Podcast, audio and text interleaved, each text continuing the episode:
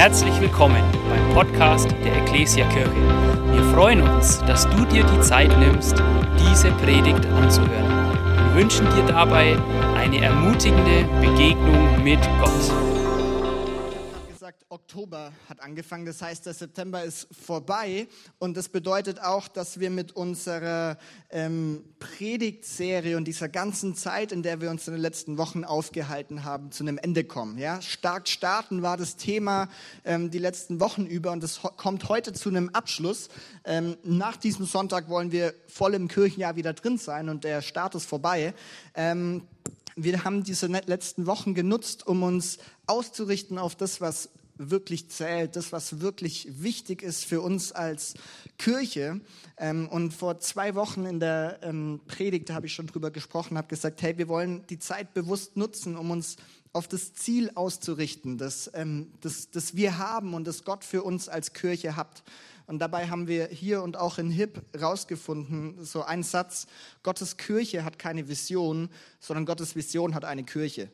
Also Gottes Plan ist so viel größer als das, was wir irgendwie für uns denken hier in Rot und in Hilpoltstein und im Landkreis. Gott hat einen viel größeren Plan und es war, dass sein Reich entsteht und dass das immer mehr zunimmt, bis, irgendwann voll, bis wir irgendwann vollkommen in diesem Reich sein dürfen. Und Kirche ist ein, eine Methode oder ein Werkzeug von Gott, um dieses Ziel, diesen Plan zu erreichen. Und wir haben uns schon angeschaut, wir wollen so in diesen Plan einfinden und damit sind wir reingestartet. Und ich hatte auch schon vor zwei Wochen so diesen Gedanken von, wir laufen jetzt los und wir wollen nicht schwach und nicht so halbherzig losgehen, sondern wir wollen wie bei einem Wettlauf stark anfangen. Und heute geht es weiter ähm, wir wollen nicht einfach nur stark anfangen und jetzt ist alles vorbei und jetzt haben wir den September hinter uns und alles kann wieder normal weitergehen, sondern wir wollen natürlich auch stark weitermachen, äh, wollen nicht nur den guten Start hinlegen, sondern wir wollen das ganze Rennen über auch und dieses ganze Kirchenjahr über stark unterwegs sein. Und genau darum soll es heute Morgen gehen, okay? Wir schauen uns an, wie können wir denn nicht nur stark gestartet sein, sondern wie können wir persönlich, aber auch als gesamte Kirche, als eine Kirche mit zwei Standorten, wie können wir stark unterwegs sein im Oktober, November, Dezember, Januar, Februar, März, April, Mai, Juni, Juli, August. Und dann geht es wieder von vorne los. Aber wir machen erstmal nur ein Jahr, okay? Und dazu schauen wir direkt mal in eine Bibelstelle rein. Äh, einen Text aus dem Philipperbrief und den kennst du ja schon total gut. Den haben wir erst im, im August in unserer Predigtserie im Sommer ähm, genauer angeschaut, vier Teile lang. Und ähm, wir schauen in Kapitel 3. In diesem Kapitel, die Verse, die wir jetzt nicht lesen, die kommen vorher schon, da schreibt Paulus an die Gemeinde und es ist, geht ihm um ein ganz wichtiges Thema. Und zwar sagt er, hey, ähm, eine Sache habe ich gelernt, und zwar, wenn es um die Beziehung zu Gott geht und um die Frage, hey, wie kann ich in einer guten, in einer rechten Beziehung zu Gott sein, dann geht es nicht um meine eigene Leistung dann geht es nicht darum, was ich bringen kann, nicht die Regeln und Gesetze, die ich irgendwie einhalten kann, sondern es geht um Glaube. Es geht um Glaube an Jesus Christus und dieser Glaube führt dazu, dass ich Kind Gottes werde, dass ich in einer Beziehung zu ihm bin und mit ihm unterwegs bin. Und vielleicht erinnert ihr euch, das war dieser Text, wo Paulus sehr direkt und sehr hart wahrscheinlich war und gesagt hat, hey, das Einzige, was wirklich zählt, ist der Glaube. Es geht nicht um die Leistung, sondern den Glauben. Und das ist ein ganz wichtiger Part von unserem Glauben an Gott. Und wir steigen jetzt rein, die Verse danach. Was sagt er denn danach? Wie geht's weiter? Und ich brauche eure Hilfe. Ich brauche eure Hilfe in HIP. Alles, was jetzt im Text dick markiert ist, müsst ihr laut mitlesen, okay? Kriegen wir es hin? Ich habe es extra unkompliziert gemacht, das werdet ihr merken, ja? Philippa 3, Verse 12 bis 16, da steht folgendes. Es ist also nicht etwas so, dass ich das alles schon erreicht hätte und schon am Ziel wäre. Aber ich setze alles daran, ans Ziel zu kommen und von diesen Dingen Besitz zu ergreifen, nachdem Jesus Christus von mir Besitz ergriffen hat. Geschwister, ich bilde mir nicht ein, das Ziel schon erreicht zu haben, eins aber tue ich. Ich lasse das, was hinter mir liegt, bewusst zurück konzentriere mich völlig auf das, was vor mir liegt und laufe mit ganzer Kraft dem Ziel entgegen, um den Siegespreis zu bekommen. Den Preis, der in der Teilhabe an der himmlischen Welt besteht, zu der uns Gott durch Jesus Christus berufen hat. Wir alle, die der Glaube an Christus zu geistlich reifen Menschen gemacht hat, wollen uns ganz auf dieses sehr gut ausrichten. Und wenn eure Einstellung in dem einen oder anderen Punkt davon abweicht, wird Gott euch auch darin die nötige Klarheit schenken. Doch von dem, was wir bereits erreicht haben, wollen wir uns auf keinen Fall wieder abbringen lassen. Gott, wir danken dir heute Morgen für dein Wort und wir danken dir, dass wir ja Gottesdienst feiern dürfen, dass es dabei nicht um irgendwie menschliche Gedanken oder meine Gedanken geht, sondern es geht um dein Wort und was du heute Morgen sprechen willst. Und wir beten jetzt, dass du ja einfach zu uns redest, dass du unsere Ohren und unsere Herzen öffnest. Wir wollen echt aufmerksam sein für dein Reden und Sprechen und beten, dass du uns heute Morgen begegnest und dass du auch zu uns als gesamter Kirche heute Morgen sprichst. Und wir sagen überall Amen. Ziel, Ziel, Ziel, Ziel. Fünfmal kommt in diesem Text das Wort Ziel vor, zumindest in dieser Übersetzung. Also wir merken schon, in welche Richtung oder worum es Paulus hier grob geht. Es geht ihm um irgendein Ziel. Und was genau ist Paulus Punkt? Er sagt, es gibt ein Ziel und er hat es noch nicht erreicht, falls du es nicht mitgekriegt hast. Er sagt immer wieder, er ist, es ist etwa noch nicht so, dass ich das Ziel schon erreicht hätte. Nein, ich bin immer noch auf das Ziel ausgerichtet, aber ich bin noch nicht da. Was will Paulus uns sagen? Paulus vergleicht nicht nur hier, sondern an ganz vielen Stellen in seinen Briefen das Leben, speziell das Glaubensleben, also unser Leben mit Gott. Er vergleicht es mit einem Wettlauf. Ja? Es gibt einen Startschuss, wenn ich Jesus kennenlerne und mit ihm unterwegs bin. Und es gibt ein Ziel, wovon er hier redet. Und er sagt, hey, unser Glauben, es ist wie ein Wettlauf. Ich bin unterwegs, ich bin unterwegs und ich kenne das Ziel, ich habe es vor Augen und ich bin dorthin unterwegs. Und Paulus zeigt, hey, ich, ähm, ich kenne schon ganz schön viel von Gott. Ja, vorher, die paar Verse vorher schreibt er, hey, ich weiß, wie die Beziehung zu Gott so ungefähr funktioniert. Ich weiß, es geht nicht um Leistung. Ich weiß, es geht um den Glauben. Ich weiß, dass ich ganz viel falsch gemacht habe und trotzdem liebt mich Gott. Ähm, er hat schon ganz viel verstanden und trotzdem sagt Paulus, immer noch nicht ist er am Ziel. Er ist immer noch auf dem Weg. In dem Text hier erklärt er, was das Ziel ist. Er sagt, es ist die Teilhabe an der himmlischen Welt.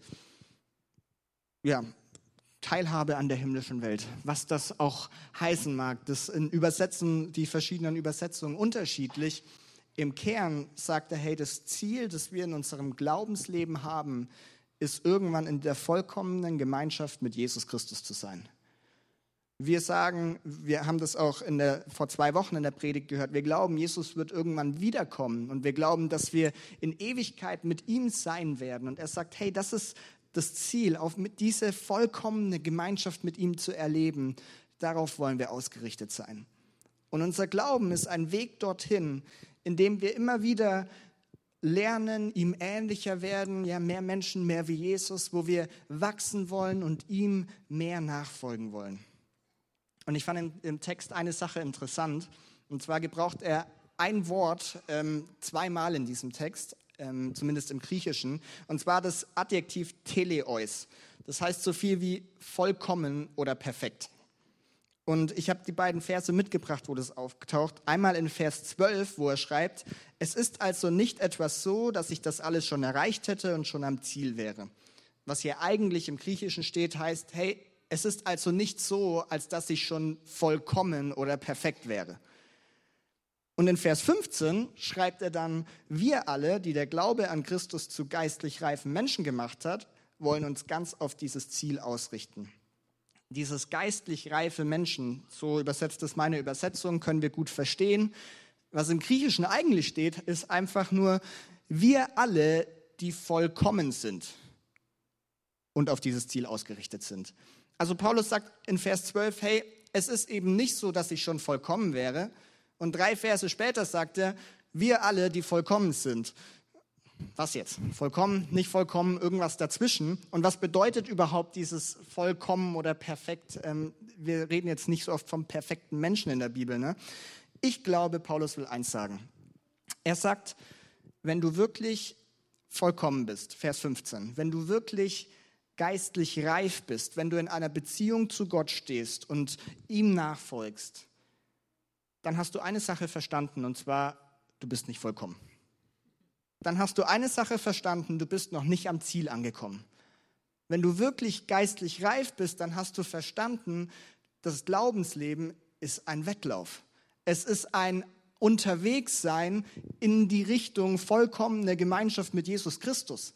Wenn ich vollkommen bin, dann habe ich verstanden, hey, aus eigener Kraft und hier auf dieser Erde bin ich nicht vollkommen, sondern es gibt ein Ziel, das die Bibel mir steckt, auf das ich zulaufen darf und ich darf verstehen, dass ich immer auf dieses Ziel ausgerichtet bin. Deswegen betont Paulus so etwas immer wieder. Deswegen schreibt er in Kapitel 2 schon, hey, wir wollen uns auf dieses Ziel ausrichten. Deswegen reden wir über Visionen und wir wollen irgendwo hin, weil wir wissen, wir sind noch nicht am Ziel es ist nicht damit getan, dass ich sage, hey, ich kenne jetzt Gott und ich habe eine Beziehung zu ihm und jetzt bleibe ich einfach stehen, wo ich bin und alles ist in Ordnung. Das ist nicht das Thema von der Bibel, sondern es ist ein Unterwegssein und ihn immer besser kennenlernen. Darüber schreibt Paulus hier und wir merken schon, er möchte auch weiterhin unterwegs sein. Wie passt das jetzt zu unserem ganzen Thema. Wir wollen nicht nur als Kirche stark starten, sondern auch stark unterwegs sein. Gute Frage. Das passt insofern, wenn wir darüber sprechen, wir wollen als Kirche, wir wollen als Standort in Rot, als Standort in Hilpoltstein, wir wollen stark unterwegs sein. Dann beginnt es immer mit Menschen. Dann beginnt es immer mit dir und mit mir. Weil wir als Kirche, wenn wir irgendwelche Veranstaltungen oder Angebote oder Events anbieten, das bringt alles herzlich wenig und das macht uns nicht zu einer starken Kirche, bis Menschen das Ganze mit Leben füllen, oder? Bis da Menschen sind, die diese Haltung an den Tag legen, die Paulus vorlebt und sagen, hey, wir sind noch nicht am Ziel angekommen, aber wir sind aufs Ziel ausgerichtet und wir jagen ihm nach. Wir wollen ihm ähnlicher werden. Wir wollen auch im neuen Kirchenjahr 23, 24 auf dieses Ziel ausgerichtet bleiben. Und wenn wir eine Kirche sind, die aus lauter solchen einzelnen Menschen besteht, die diese Haltung haben, dann bin ich mir sicher, dass wir auch zu einer Kirche werden, die stark unterwegs ist wo die Veranstaltungen oder Angebote oder wo wir Gemeinschaft haben, dass da etwas ist, wo wir gemeinsam stark unterwegs sein können, auch im neuen Kirchenjahr. Und deswegen habe ich drei Punkte heute Morgen dabei, drei Punkte, die dir und mir hoffentlich helfen, ähm, stark auch im neuen Kirchenjahr unterwegs zu sein, die uns helfen, stark im Glaubensleben unterwegs zu sein. Und das wie eben schon gesagt, das wird am Ende immer dazu führen, dass wir dann auch als ganze Kirche stark unterwegs sind. Ich glaube, das sind Punkte, die helfen uns, die Vision, den, den Plan, den Gott hat, immer wieder im Blick zu halten. Es hilft uns, immer wieder die Perspektive zu bewahren auf das, was wirklich zählt. Und es wird uns helfen, in diesem Wettlauf, ähm, wie es unser Glaubensleben ist, immer wieder voranzugehen und weiterzukommen. Okay? Drei Punkte. Seid ihr bereit? Sehr schön. Ich fange mit einer Geschichte an. Einer Geschichte von zwei Teenager-Jungen aus Amerika. Und es waren nicht nur irgendwelche Jungs, sondern das waren zwei wirklich rebellische Jungs, ja? Ähm, nice. Wieder Tim. Tim ist nicht rebellisch. Ähm, zwei Jungs sind zwar christlich aufgewachsen, aber eigentlich keine wirkliche intensive Beziehung zu Gott. Sie haben das aus der Familie von früher gekannt, aber sie hatten da keinen Bezug zu. Und die waren so rebellisch, die waren nämlich trotzdem in der christlichen Jugendgruppe, weil ich das halt gehört habe, die waren so rebellisch, dass sie aus dieser Jugendgruppe rausgeflogen sind. Okay? Kannst mal überlegen, was du tun müsstest, um hier heute Morgen aus dem Gottesdienst rauszufliegen oder aus Neon. Die Jungs waren auf jeden Fall sehr wild unterwegs. Trotzdem wurden sie irgendwann zu einem Gottesdienst eingeladen und sie haben spontan gesagt, ja, gehen wir halt mal hin. Das war so ein Gottesdienst bei einem Jugendcamp und dann sind sie dort am Abend hingegangen und sind in den Saal reingekommen und ich meine, ich war nicht dabei, ich habe die Geschichten nur gelesen. Man hat anscheinend gemerkt, dass die Jungs irgendwie anders sind. Also alle anderen, die da waren, waren sehr fromm und anständig wahrscheinlich und die beiden Jungs sind einfach ein bisschen aus der Reihe getanzt, weil sie so rebellisch und wild waren, okay? Und sie kommen rein und sehen, der ganze Saal ist voll mit Menschen und da kommt der erste Mitarbeiter auf sie zu und sie wollen Platz finden, aber der Mitarbeiter sagt eigentlich mehr oder weniger, ja, es ist alles voll, keine Ahnung, ob es wirklich so war oder er keine Lust auf die Jungs hatte, aber kein Platz. Und dann sind sie schon fast dabei, wieder umzukehren und rauszugehen. Und dann kommt ein nächster Mitarbeiter, ein nächster Ordner Und er redet auch mit ihnen, der sagt, hey, ich gebe alles, damit ihr einen Platz findet.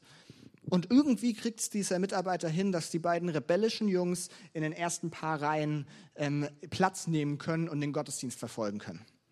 Und dann erleben sie den Gottesdienst, so wie unser Gottesdienst auch ist. Es gibt Lobpreiszeiten, man betet, es gibt die Predigt, äh, wo aus Gottes Wort gelesen wird, wo wir daraus lernen. Und eine geniale Sache passiert an diesem Abend, und zwar diese beiden Jungs lernen Gott kennen und bekehren sich und entscheiden sich für ein Leben mit ihm. Zwei rebellische amerikanische Jungs, die aus der Reihe tanzen und plötzlich lernen sie in einem Gottesdienst Gott kennen. Der eine Junge, keine Ahnung, wer das war. Keine Ahnung, wie dieser Typ hieß, weiß man nicht, stand nicht in der Geschichte. Der andere Junge hatte einen Namen, der dir vielleicht bekannt ist, und zwar Billy Graham. Billy Graham, wenn es dir nichts sagt, Billy Graham war im 20. Jahrhundert der wahrscheinlich einflussreichste und größte christliche Prediger und Evangelist, den es gegeben hat. Man sagt über Billy Graham, dass er in seinem Dienst, also in der Zeit, in der er gepredigt hat, insgesamt zu über 215 Millionen Menschen gepredigt hat. 215 Millionen ist eine ganz schön große Menge. Ne? Und was ich faszinierend finde, dieser Dienst von Billy Graham und dass er so viel im Reich Gottes bewegen konnte, wäre wahrscheinlich nicht so gekommen, wenn dieser rebellische Junge damals nicht in diesen Gottesdienst gegangen wäre und dort Gott begegnet wäre, oder? Das war der Startschuss für seinen Lauf mit Jesus Christus. Und weil er in diesen Gottesdienst gegangen ist und dort etwas erlebt hat, was ihn verändert hat, ist es so geschehen. Und es ist eine große dramatische Einleitung für den ersten Punkt. Und zwar der erste Punkt, glaube ich, ganz extrem hilft, sind Gottesdienste. Ich weiß nicht, jede Person, die bei uns in den Gottesdienst geht, wird der nächste Billy Graham. Dann gibt nicht genug Menschen, zu denen wir predigen können wahrscheinlich. Ähm, aber was dieser kleine Junge damals wahrscheinlich total unspektakulär erlebt hat, glaube ich und hoffe ich, erleben wir genauso in unseren Gottesdiensten. Eine Begegnung mit Gott wenn wir hier zusammensitzen, wenn wir in Hilpolstein zusammensitzen und Gottesdienst feiern, dann erwarten wir, dass etwas passiert, dass nicht einfach nur wir eine schöne, nette Zeit haben und als Menschen zusammenkommen und irgendwie menschliche Dinge passieren, sondern wir erwarten, dass wir Gott begegnen. Warum? Weil wir von überzeugt sind, dass Gott gerne Menschen begegnet und er es in seinem Wort sogar verheißt. Wenn wir hier zusammenkommen, dann, dann werden wir hoffentlich gestärkt und auferbaut. Wir werden ermutigt, vielleicht auch mal getröstet, je nachdem, wie unser Alltag und unser Leben gerade läuft. Aber wir rechnen damit, dass wir Gott begegnen können. Und was wir im Gottesdienst auch tun, was diesen Jungs auch widerfahren ist, wir stellen uns gemeinsam unter Gottes Wort. Wir nehmen bewusst die Bibel und lesen daraus und wollen daraus lernen, weil wir glauben, dass es unser Fundament ist, auf das wir uns stellen wollen. Und ich weiß für mein Leben, es verändert was, wenn ich regelmäßig aus Gottes Wort höre und wenn ich, wenn ich nicht nur daraus selber lese, sondern auch daraus gelehrt bekomme. Das prägt etwas in meinem Leben und fühlt sich vielleicht nicht immer so an. Und vielleicht denkst du dir, boah, ich bin seit zehn Jahren immer im Gottesdienst und macht doch gar nichts mit mir. Ich glaube, wenn du mal zehn Jahre nicht in Gottesdienst gehst, dann wirst du merken, dass es doch was macht. Und dann werden wir, glaube ich, merken, dass es etwas prägt. Die Bibel legt nicht ohne Grund ganz, ganz viel Wert im Neuen Testament auf die Lehre. Paulus schreibt an Timotheus und sagt, hey, deine wichtigste Aufgabe eigentlich ist es zu lehren und zu schauen, dass die Menschen verstehen, was in Gottes Wort steht. Ein Pastor aus unserem Bund hat mal gesagt, ähm, Gottes Wort ist das gesündeste Denken, das es überhaupt gibt. Und das glaube ich auch. Und deswegen, wenn wir im Gottesdienst zusammenkommen, dann wollen wir uns unter dieses Wort stellen, davon lernen und uns von, davon berühren lassen. Und das nicht nur im Gottesdienst tun, sondern uns auch anregen lassen für Montag bis Samstag, dass wir auch selber darin lesen. Wir beten gemeinsam, wir ehren Gott, wir tun so viele Dinge, um Gott groß zu machen und ihm zu begegnen. Die Bibel sagt in Hebräer im Neuen Testament, ähm, es ist wichtig, dass wir unseren Zusammenkünften nicht fernbleiben. Auch da wird schon gesagt, hey, schau darauf, dass du in diesem Rahmen und in diesem Kontext von, was wir heute Gottesdienst nennen, hinkommst und dabei bist. Hey, lass es nicht eine monatliche oder eine jährliche Sache sein, sondern sei da so gut wie immer am Start, weil es dir gut tut und weil es wichtig für dich ist. Das glaube ich auch Heute noch. Wir Angestellten waren diese Woche auf einer, Bunde, auf einer Pastorenkonferenz von unserem Bund ähm, und hatten von Dienstagabend bis Donnerstagmittag ganz, ganz viele Gottesdienste, die wir gefeiert haben. Und ich habe mich richtig drauf gefreut. Und ich bin dahin und ich habe mir gedacht, boah, ich hoffe so sehr, dass ich Gott begegnen kann, dass ich ermutigt werde. Und wir standen in diesem Saal mit 1700 anderen Pastoren zusammen und wir hatten eine gute Zeit. Übrigens, wenn du sagst, hey, es ist so schwer hier, es ist alles zu groß, dann gehe ich auf einen Gottesdienst mit 1700 Leuten. Das ist noch schwieriger, okay?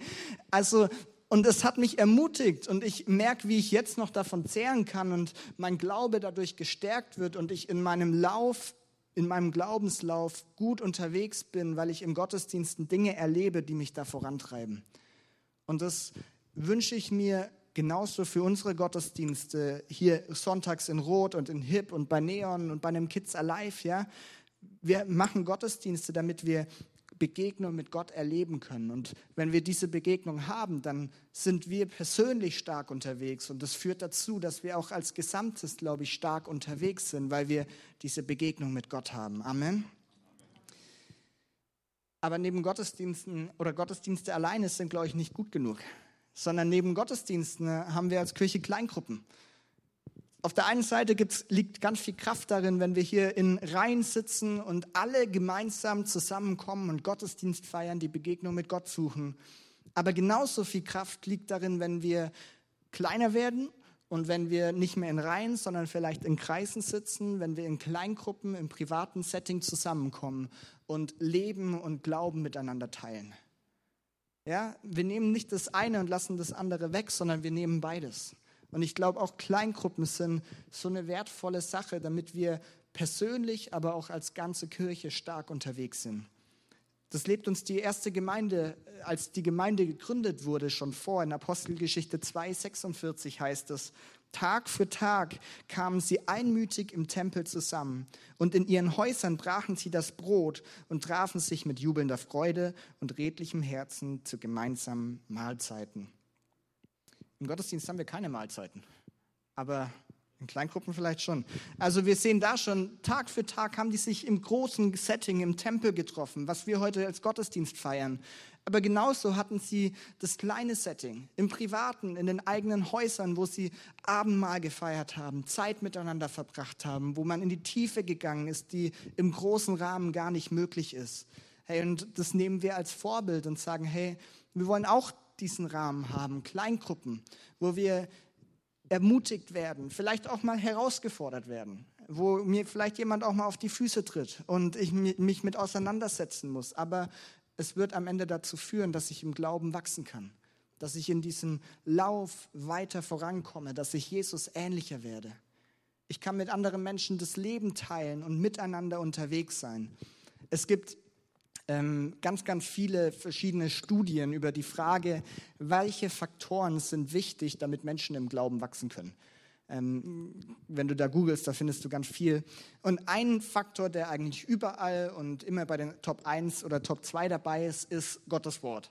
Ja, das, was wir gerade im Gottesdienstpunkt schon hatten. Ja, Gottes Wort führt dazu, dass wir im Glauben wachsen. Deswegen ist es uns wichtig.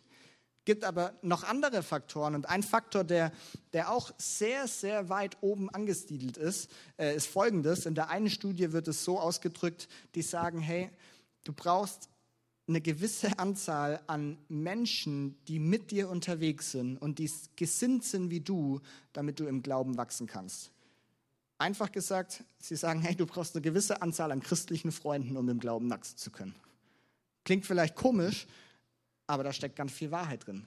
Weil der Glaube an Gott und die Beziehung zu Jesus keine One-Man-Show ist und nicht einfach nur ein Ding von mir und Gott ist, ich habe mir gedacht, das kann man mit einem Wettlauf vergleichen.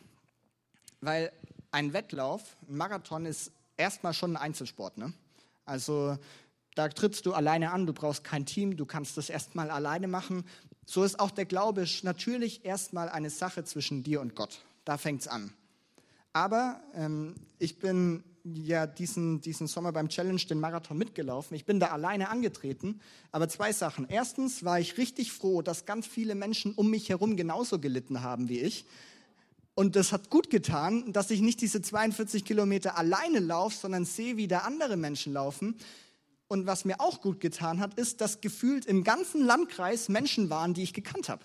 Ja, ich bin hier losgelaufen und meine Familie stand da. Ich gehe an den Kanal und äh, alle Leute aus dem Standort Hilpolstein gefühlt stehen da und ermutigen mich und feiern mich an. Da ging es noch gut. In Büchenbach waren Leute aus Rot, da ging es mir nicht mehr gut. Und trotzdem ist es gut und ermutigend zu sehen, dass da Menschen sind, die, die mich anfeuern und die an meiner Seite sind. Hey, und das ist so ein gutes Bild für unser Glaubensleben. Alleine den Weg zu gehen, es ist anstrengend und es ist hart. Gemeinsam heißt es nicht, dass es immer einfacher ist, aber es macht trotzdem einen Unterschied, wenn da jemand neben dir ist, der den Glauben und das Leben mit dir teilt. Und deswegen feiern wir Kleingruppen und deswegen legen wir so viel Wert darauf, weil wir glauben, es ist so ein wichtiger Faktor, damit wir weiterhin stark unterwegs sind, damit wir als Kirche stark unterwegs sind, weil Kirche, die nur aus großen Gottesdiensten besteht, da geschieht keine Tiefe und keine Beziehung mehr. Wir brauchen diesen Ort, wo du persönlich wirst und wo es vertraulich werden darf. Ein amerikanischer Psychologe hat mal gesagt, so wie unsere Lungen Luft zum Atmen brauchen, so brauchen Menschen das, was nur die Gemeinschaft bieten kann. Und ich glaube das auch. Wir sind dazu ausgelegt. Wir sind dafür designt, in Gemeinschaft mit anderen Menschen zu sein. Ganz bewusst, wenn es um Glauben geht. Also Gottesdienst schenkt Begegnung mit Gott und dadurch sind wir stärker unterwegs in unserem Lauf. Dadurch werden wir als Kirche stark unterwegs sein. Kleingruppen, sie ähm, ermutigen mich im Glauben Schritte zu gehen. Sie helfen mir, Jesus ähnlicher zu werden und ich habe Gemeinschaft mit anderen. Das hilft mir, stark unterwegs zu sein und hilft, dass wir als Kirche stärker werden. Dritter Punkt, ich fange mit einem Datum an. 20. Januar 1961. Ähm, weiß jemand, was da passiert ist? Schade, hätte ich auch nicht gewusst. 20. Januar 1961 wird John F. Kennedy zum 35. Präsidenten der USA gewählt. Und an diesem Tag ähm, wird, er, wird er offiziell Präsident und darauf folgt seine Antrittsrede. Und die Antrittsrede von John F. Kennedy ist eine der berühmtesten öffentlichen Reden, die, die da gibt es offizielle Listen und Statistiken, eine der berühmtesten öffentlichen Reden. Und ein Satz, der darin auftaucht und der diese Rede so bekannt auch macht, ist folgendes. Er spricht das erste Mal zu seinem, seinem Volk quasi und er sagt folgendes, frage nicht, was dein Land für dich tun kann, sondern frage, was du für dein Land tun kannst. Er spricht zu, zu, seiner, zu, seiner, zu seinem Volk, zu den, den Amerikanern, der sagt, hey, frag nicht nur, was Amerika für dich tun kann, sondern frag, was kannst du für Amerika tun? Und das ist eine Haltung, die finde ich ziemlich spannend und cool. Nicht nur zu sagen, hey, was bekomme ich, sondern was kann ich denn auch geben? Und wir können diese Haltung auch auf Kirche übertragen. Ja, wir fragen nicht, was kannst du deinem Land geben, aber wir könnten fragen oder wir könnten sagen, frag nicht nur, was Kirche für dich tun kann, sondern frag, was kannst du für den Auftrag der Kirche tun? Nicht nur, was bekomme ich und wo werde ich ermutigt und wo geht es mir danach besser, sondern was kann ich denn ganz praktisch tun, um mit anzupacken? Weil wenn du die letzten Wochen da warst, hast du gehört, wir haben, wir haben viel vor. Wir haben einen großen Plan, den Gott hat, wo wir uns als Kirche gebrauchen lassen wollen.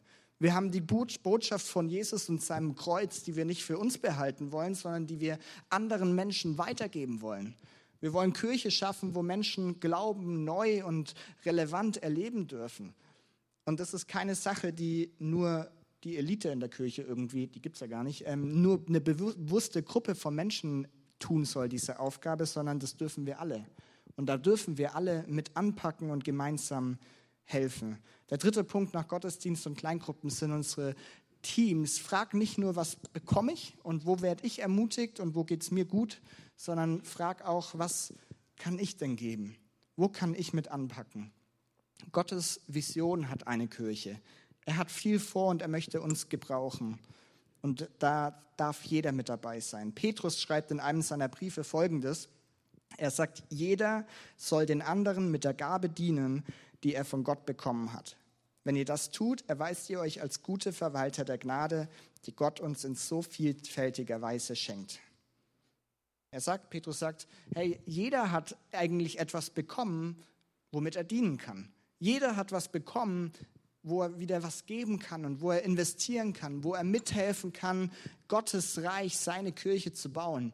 Die Gabe oder was jeder bekommen hat, das kann ganz unterschiedlich sein. Ja? Das, das ist nicht irgendwie begrenzt, sondern das ist extrem bunt. Aber er sagt, hey, wenn du gut damit umgehen willst, dann frag, was kann ich damit tun? Und bring es ein, damit der Auftrag, den Gott uns gegeben hat, erfüllt werden kann.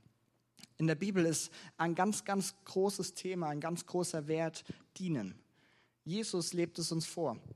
Jesus selber dient seinen Jüngern und er, er sagt, hey, wir sollen den anderen Menschen dienen. Und dienen, finde ich, ist so eine geniale Sache. Aus zwei Punkten. Einmal, ich glaube, als erstes verändert Dienen am meisten den Diener selbst.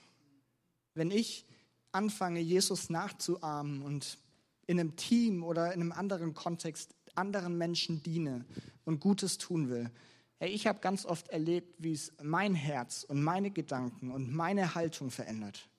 Und ich mehr in das hineinkomme, was Jesus uns so vorgelebt hat. Er hat seinen Jüngern die Füße gewaschen, obwohl er es überhaupt nicht nötig hätte. Und wenn ich anfange, anderen zu dienen, dann erlebe ich immer wieder, wie das auch mit meinem Herzen was macht und ich Jesus näher komme. Und das Zweite, was ich an Dienen, auch an Teams, die wir in Kirche haben, so genial finde, ist, es richtet dich immer wieder auf, aus auf das Ziel. Wenn du in Gottesdienst gehst und nur in Gottesdienst gehst, dann kann sich ganz schnell ganz viel nur noch um dich drehen. Und um die Frage, wie geht es dir und geht es dir gut und wo können Probleme beseitigt werden. In Kleingruppe ist die Gefahr auch da. Wenn du dienst, dann schaust du auf was anderes. Wenn du in einem Gottesdienst zum Beispiel in einem Team mitarbeitest, dann haben wir immer vor uns im Gottesdienst ein Treffen, wo wir für diesen Gottesdienst beten. Ja? Also wenn du heute im Gottesdienst sitzt in Rot und Tipp, dann wurde heute schon für dich gebetet. Das ist eine gute Nachricht, oder? Und wir beten für den Gottesdienst, dass Begegnung mit Gott stattfindet. Und wir richten uns jedes Mal auf das aus, worum es eigentlich geht. Und wir erinnern uns immer wieder es geht nicht um einfach einen netten Gottesdienst, sondern mehr Menschen, mehr wie Jesus. Hey, wenn du dienst, wenn du in einem Team dabei bist, dann hast du durchs ganze Kirchenjahr hindurch immer wieder Reminder, die dich auf das hinweisen, worum es eigentlich geht. Die immer wieder zeigen, es geht nicht einfach nur um mein nettes, nettes kleines Reich und dass da alles schön wird, sondern es geht um Gottes Reich und dass das immer mehr entsteht. Gottesdienste, Kleingruppen und Teams drei Sachen und Teams und dieser Dienst, der ist nicht nur im Gottesdienst, sondern wir haben viel mehr verschiedene Teams und ähm, das geht auch darüber hinaus. Ja, du kannst auch außerhalb von Teams genauso dienen. Aber ich glaube, diese drei Sachen sind Rahmen. Wenn wir sie mit Leben füllen, dann tun sie dir gut. Wenn wir einfach nur Gottesdienste, Kleingruppen und Teams anbieten, aber keiner füllt sie mit Leben, dann bringen sie nichts. Und dann machen sie uns als Kirche auch nicht stark und helfen uns auch nicht im Auftrag.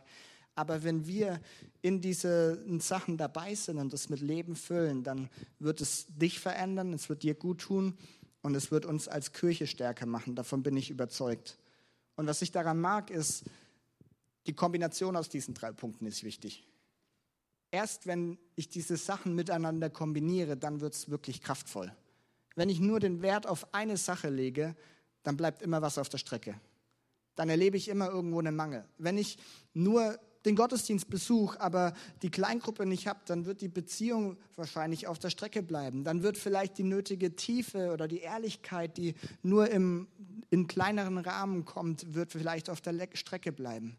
Wenn ich das Team hinter, äh, nicht beachte und nur die anderen zwei Sachen, dann, dann wird dieser Blick auf das Eigentliche, worum es geht, anderen Menschen zu dienen, auf Gott hinzuweisen, auf der Strecke liegen bleiben. Wenn ich nur noch diene, aber alles andere nicht mache, dann, dann bleibt die Begegnung mit Gott auf der Strecke. Das, was mir eigentlich Kraft gibt und das, was mein Fundament ist. Und deswegen liebe ich es, dass wir alles in unserer Kirche haben. Und ich bin davon überzeugt, dass all diese Punkte uns dabei helfen, stark unterwegs zu sein. Und wenn wir das leben, dann werden wir auch als Kirche stark unterwegs sein und es wird helfen, unseren Auftrag zu leben. Amen. Die Band darf gerne schon nach vorne kommen, ähm, in Hilpoltstein auch. So viel zu dem Thema. Ich habe eine Frage gleich noch, die, die geht ein bisschen in eine andere Richtung. Aber wir wollen stark starten und ab morgen ist Kirchenalltag wieder angesagt. Ab morgen sind wir in einer neuen Zeit, in einer neuen Season wieder drin. Aber ich will uns das mitgeben. Es endet nicht hier, sondern wir wollen auf, auf das, was zählt, ausgerichtet bleiben und, nehmen diese Gedanken mit, die uns, glaube ich, dabei helfen, ja, stark unterwegs zu sein. Und wenn du merkst, hey, da stehen drei Sachen auf der Folie, die kenne ich gar nicht oder ich kenne davon nur die Hälfte oder weniger als die Hälfte, dann ermutige ich dich, hey, dann geh in den nächsten Schritt.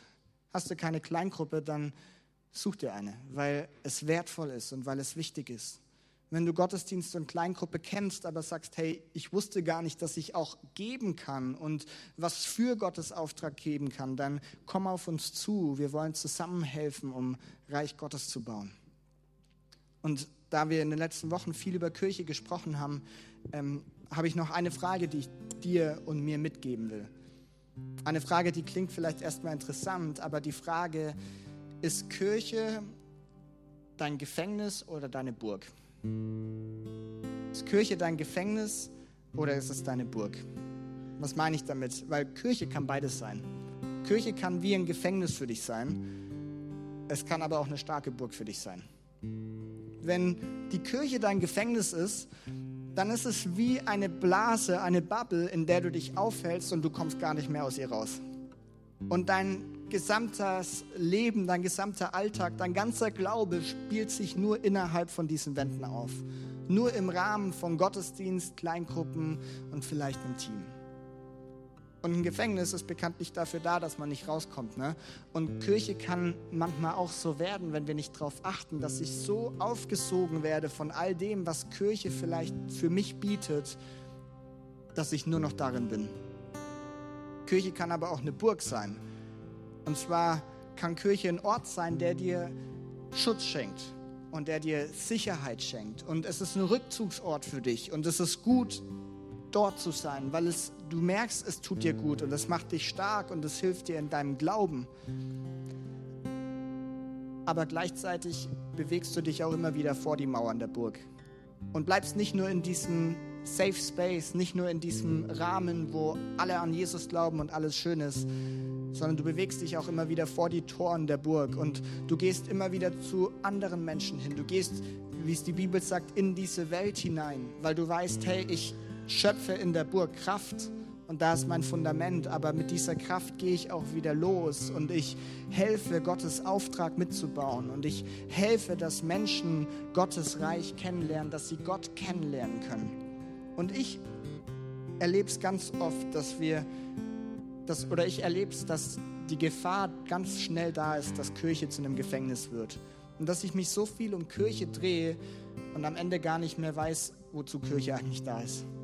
Weil Kirche ist nicht dafür da, dass wir einen netten Ort für uns haben, sondern Kirche hat einen Auftrag. Und Kirche hat das Ziel, dass wir von Gott reden und Menschen mit ihm in Kontakt geben, bringen. Und das geht erst, wenn, wenn Kirche kein Gefängnis mehr ist, sondern ein guter Rückzugsort für mich, wo ich meine Familie habe, wo ich Kraft schöpfe, aber auch immer wieder weiß, ich gehe los, ich gehe auf meinen Arbeitsplatz, ich gehe in meine Schule, in meine Uni, in meine Nachbarschaft, in meine Familie mit dieser Kraft, die ich geschöpft habe, um an diesem Auftrag mitzubauen. Und ich, ich glaube, dieses Bild von Burg ist so gut und gesund, weil ich erlebe es oft, dass man vielleicht eine Zeit lang Kirche als sein Gefängnis sieht und man ist nur noch da drin. Irgendwann merkt man, ja, es ist gar nicht gut. Und dann reißt man alles ab und will gar nichts mehr mit Kirche zu tun haben, weil man sagt, hey, das, ähm, das ist doch nicht richtig so. Wir haben ja einen Auftrag und will nichts mehr mit Kirche zu tun haben. Ich glaube, das ist auch nicht richtig, weil Kirche ist wichtig. Kirche ist für dich wichtig und für mich wichtig. Und diese Kombination aus, ich kann hier sein und ich schöpfe hier Kraft, aber ich gehe auch wieder los, um einen Auftrag zu erfüllen. Ich glaube, so hat sich Gott sich das gedacht und so wünscht sich Gott eine starke Kirche, die eine extrem starke Gemeinschaft hat, wo jeder willkommen ist und die immer wieder neu aussendet und ausschickt, damit wir von dieser Botschaft erzählen können. Lasst uns mal gemeinsam aufstehen. Ähm, in Hilpoltstein auch. Ihr dürft gerne mit aufstehen. Wir wollen stark starten und wir wollen auch stark weiterhin unterwegs sein. Und ich will, du darfst einfach mal deine Augen schließen. Ich möchte ähm, für uns beten, dass, ähm, dass wir das als Kirche wirklich tun können. Und dass wir Kirche als einen Ort sehen, der uns stark macht und der uns befähigt für das, was unser Auftrag eigentlich ist. Dass es nicht einfach mein Gefängnis ist, wo ich gar nicht mehr raus will oder rauskomme, sondern dass es eine Burg ist, die, mich, die mir Sicherheit gibt und die mir gut tut und die mich für das befähigt, was Gott eigentlich will. Und die Punkte, die, die ich vorher genannt habe, diese drei Punkte, ich bin sicher, dass die uns dabei helfen werden, stark unterwegs zu sein, diesen Auftrag immer wieder zu leben. Und ich möchte als erstes einfach für uns beten und für uns als Kirche beten, dass wir echt stark unterwegs sein dürfen und erleben dürfen, wie all das, was wir als Kirche tun, nicht irgendwelche Events oder Veranstaltungen oder Angebote sind, sondern dass es uns stark macht und dass es dir und mir gut tut. Ich möchte auch ja, für diejenigen beten, die vielleicht sagen, hey, mir fehlt da was und ich, ich würde gern mehr reinkommen in diese Gemeinschaft oder mit anpacken. Hey, ich möchte einfach als erstes für uns beten, dass wir als Kirche stark unterwegs sein können. Jesus, wir danken dir für dein Wort und wir danken dir, dass unser ja, Leben mit dir ein Wettlauf ist und ein Lauf, auf dem wir ständig unterwegs sein dürfen, dir ähnlicher zu werden und dir nachzufolgen. Und ich bete, dass wir hier als Kirche im Landkreis einfach erleben dürfen, wie wirklich Kirche der Ort ist, der uns bei diesem Lauf hilft und stark macht, der uns hilft, dir ähnlicher zu werden, der uns hilft, dir nachzufolgen und der uns vor allem auch hilft, dich zu verkünden und die Botschaft von dir nicht für uns zu halten. Du siehst, wo Menschen vielleicht hier sind, für die Kirche über die Jahre ein Gefängnis geworden ist und ähm, man irgendwie vielleicht sich so eingenistet hat und so bequem geworden ist in Kirche, dass dieser Auftrag, den du für uns hast, vielleicht abhanden gekommen ist. Ich bete echt, dass wir in diesem neuen Kirchenjahr erleben dürfen, wie Kirche wieder neu unsere Burg wird, wo wir Sicherheit und Geborgenheit finden gemeinsam unterwegs sein können, aber auch wissen, dass ja, wir hier Kraft schöpfen, aber dann auch wieder losgehen, um deinen Auftrag zu erfüllen. Ich bete für die Menschen, die da ja, sich Veränderungen wünschen, dass sie erleben dürfen, wie du da sie führst und nächste Schritte führst. Und ich bete, dass wir erleben dürfen, dass wir ja, als Kirche stark unterwegs sind, immer stärker und enger zusammenrücken dürfen. Und dabei immer deinen Blick und das Ziel, das du uns auch als Kirche gegeben hast, im Blick haben dürfen, Jesus, dass dein Reich immer mehr entsteht. Amen.